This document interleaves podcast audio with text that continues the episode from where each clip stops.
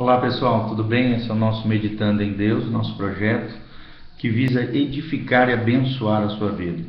E hoje nós vamos continuar na nossa série de estudos sobre o livro de Apocalipse, um livro escatológico, um livro extraordinário que revela coisas do presente, do passado e coisas que ainda ocorrerão, né? E nós estamos estudando o primeiro capítulo de Apocalipse. Nós vamos ver hoje versículos 7 e 8, Apocalipse 1, de 7 a 8.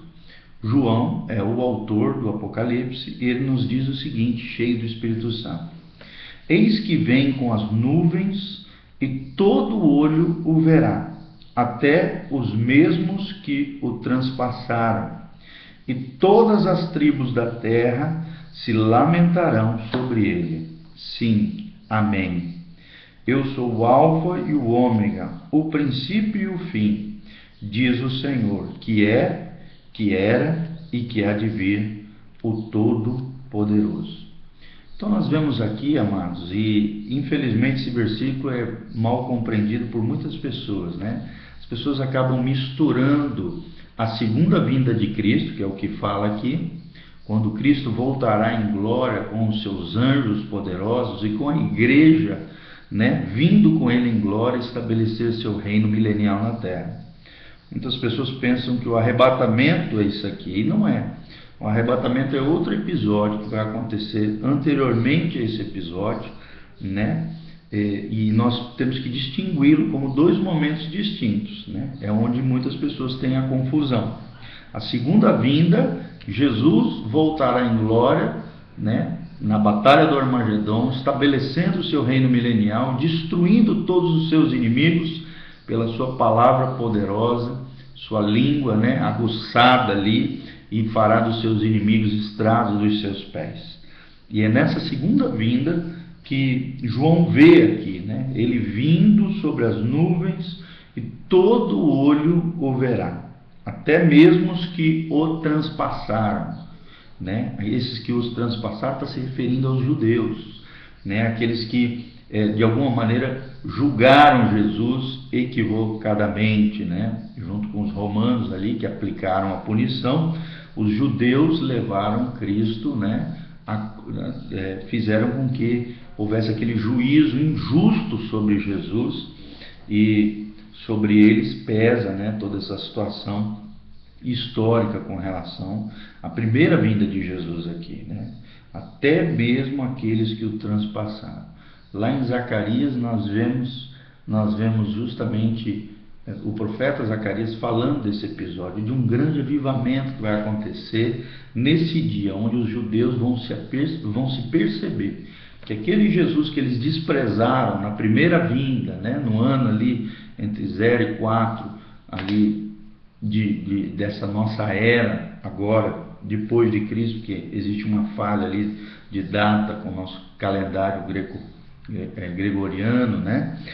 Aquele Jesus que eles desprezaram, aquele Jesus que foi desprezado ali e que foi levado à cruz injustamente, né? Foi transpassado por eles, mediante esse juízo é, injusto, ele virá sobre as nuvens e todo o olho verá. E nós que somos a igreja, que já, já fomos arrebatados anteriormente, né?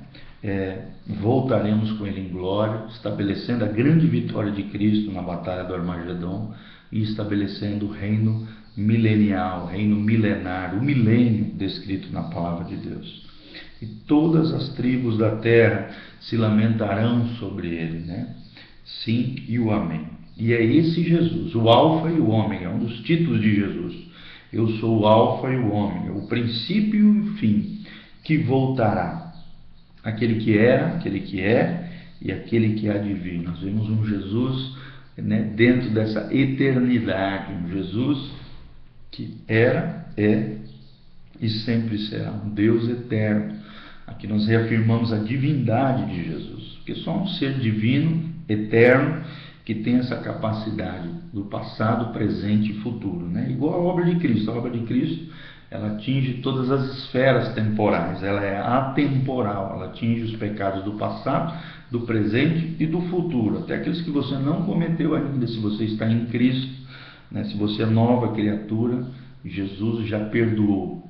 A obra de Cristo é uma obra atemporal né? e é extraordinário. Por mais que ela foi inserida na história mediante a, né, a vinda de Jesus, homem divino, vindo a, a essa terra na plenitude dos tempos, é uma obra atemporal. Né? Ele é o Alfa e o Ômega, o início e o fim. Né? O Alfa e o Ômega são as duas letras do alfabeto grego, né?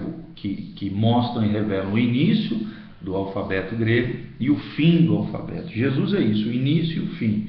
É, o, é a plenitude de Deus. Né? É, é, o Deus homem, aquele que era, aquele que é e aquele que há de vir, que há de voltar um dia sobre as nuvens. É a segunda vinda de Cristo, não podemos confundir arrebatamento da igreja. A igreja será arrebatada, tomada por poder, né? Essa parousia Vamos ser arrebatados com poder e glória ao soar da última trombeta, né? ao abrir e fechar de olhos, a Bíblia diz, num lampejo rápido, a igreja será raptada, será levada e se encontrará com Cristo nos ares, ou seja, lá nos ares.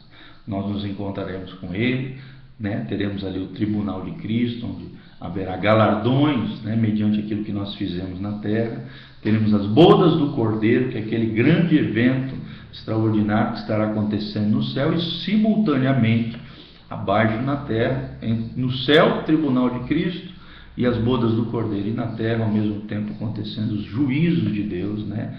as tribulações descritas na palavra de Deus, e logo após esse período profético, nós voltaremos com ele em glória, é o que descreve aqui Apocalipse 1, de 7 a 8, dentro da perspectiva que nós temos né? Jesus vindo na sua segunda vinda sobre a terra com poder e grande glória, juntamente com seus anjos poderosos e a igreja adornada, noiva ataviada, junto com o seu noivo, estabelecendo a vitória messiânica mediante a batalha do Armagedão e estabelecendo o reino milenial, onde Deus vai cumprir todas aquelas promessas né, do, do, do, Antigo Testamento que ainda não foram cumpridas, né, as promessas palestínicas, né, de, de uma terra, de, de, de uma herança, né, as promessas davídicas de um rei com o seu trono perpétuo para todo sempre.